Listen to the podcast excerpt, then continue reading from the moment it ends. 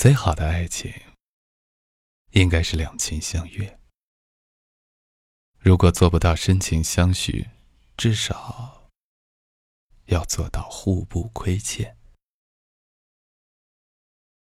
我想，对于爱情，我也有些执着。对于不喜欢的人，多说一句话我都觉得多；对于喜欢的人，倒贴我也乐意。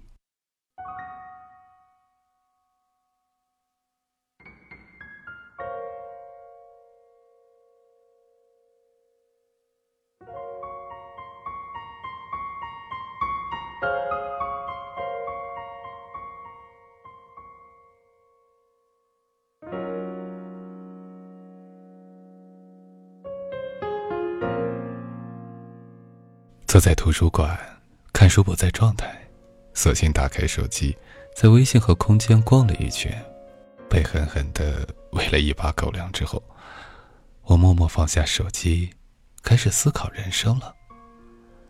看着身边的朋友每天秀恩爱，换方式又换对象，为什么我还是单身狗一只？等等，什么单身狗？明明是单身贵族，好吗？在我们这一代人的潜意识里，在大学没谈过恋爱，要么是心里有病，要么就是没人要。而我，就是那个大多数人口中有病的姑娘。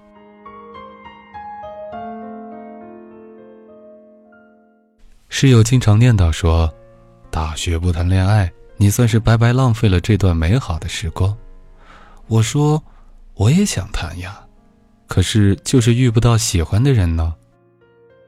你眼光不要那么高，将就找一个练练手。我，我不知道该说什么了。将就爱情的，还叫爱情？我之前在一个好朋友的生日聚会上认识了一个男生，因为是老乡又在同一个学校，所以互留了电话。朋友一出去聚会，总会叫上我，他也在。每一次出去，他们不是 K 歌就是吃火锅，而五音不全的我总是会躲在角落里刷屏，而他会坐在我身边陪我说话。点火锅的时候，他也总喜欢点我最喜欢吃的菜，然后不断的往我碗里夹菜。我隐约能感受到他对我的好感，而我表面装作不知道，却也默默尝试去喜欢他。有一天晚上。大家在 KTV 唱歌，我因为感冒有些头疼，所以朋友们让我先回去。他说他要主动送我回宿舍。在回来的路上，我们肩并肩走着，他突然拉过我的手，我下意识就抽离了。他停在原地，很认真的说：“我想以后的每一次都送你，好吗？”我一瞬间不知所措，愣了几秒，然后继续往前走，脑子一片空白。爱情是要看感觉的，我骗不了自己的心。回到宿舍，我发消息给他说：“谢谢你的喜欢，可是我一直把你当朋友的，我明白你的心思，我也尝试去喜欢你，可是我做不到。”不是因为你不好，是我真的没有那种感觉。后来，为了避免大家的尴尬，我淡出了那个朋友圈。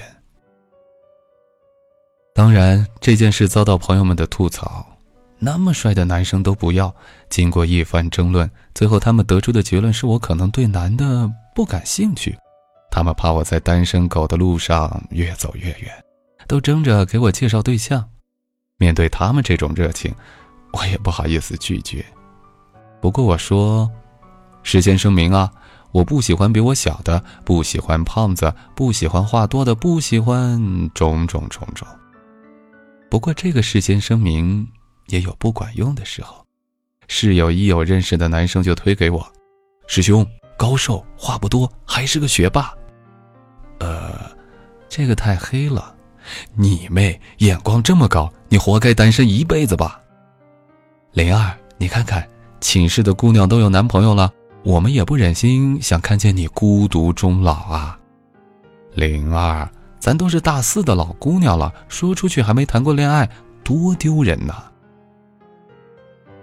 我无奈的只有回应道：“谢谢姑娘们，为了小女子的幸福，你们辛苦了。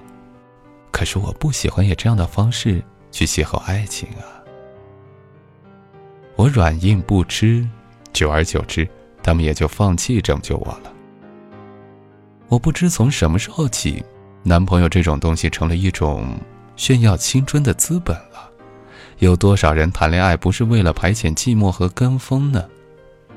因为大学生活太寂寞，所以要找个人谈恋爱；因为身边的人都谈恋爱了，所以我不想让别人歧视。你看，我有男朋友，证明我还是有魅力的。有些人借着谈恋爱的名声，过着单身狗的生活，也不愿分手。为了这份虚荣，其中要承受的酸甜苦辣，如人饮水，冷暖自知。既然不爱，为什么不潇洒放手，还彼此自由呢？单身的姑娘就代表没有人追吗？我的一个同学，有个师兄加了他的 QQ 之后聊了几次，各种暧昧的话就脱口而出。有一次，我同学出门没带伞，回来的时候淋湿了，他在空间发了一条说说：“今天被淋成落汤鸡了。”然后师兄立即发来消息说：“怎么不叫我给你带伞去呢？”我同学呵呵了一下，就没有理他了。私下和我说：“妈蛋，马后炮！他要是真关心我，下雨的时候怎么不问问我在哪儿，要不要伞？”是呀，你要是真的想去关心一个人，怎么会停留在口头上？不要以为女生都是傻子。几句甜言蜜语就能聊到手，过了耳听爱情的年纪，女生更想看到的是行动。不管他对你是否有感觉，至少要看到你的真心，你才有机会晋升啊！最好的爱情，应该是两情相悦。如果做不到深情相许，至少要做到互不亏欠。我想，对于爱情，我也有些执着。对于不喜欢的人，多说一句话我都觉得多；对于喜欢的人，倒贴我也乐意。可是我喜欢的人到底是什么样子呀？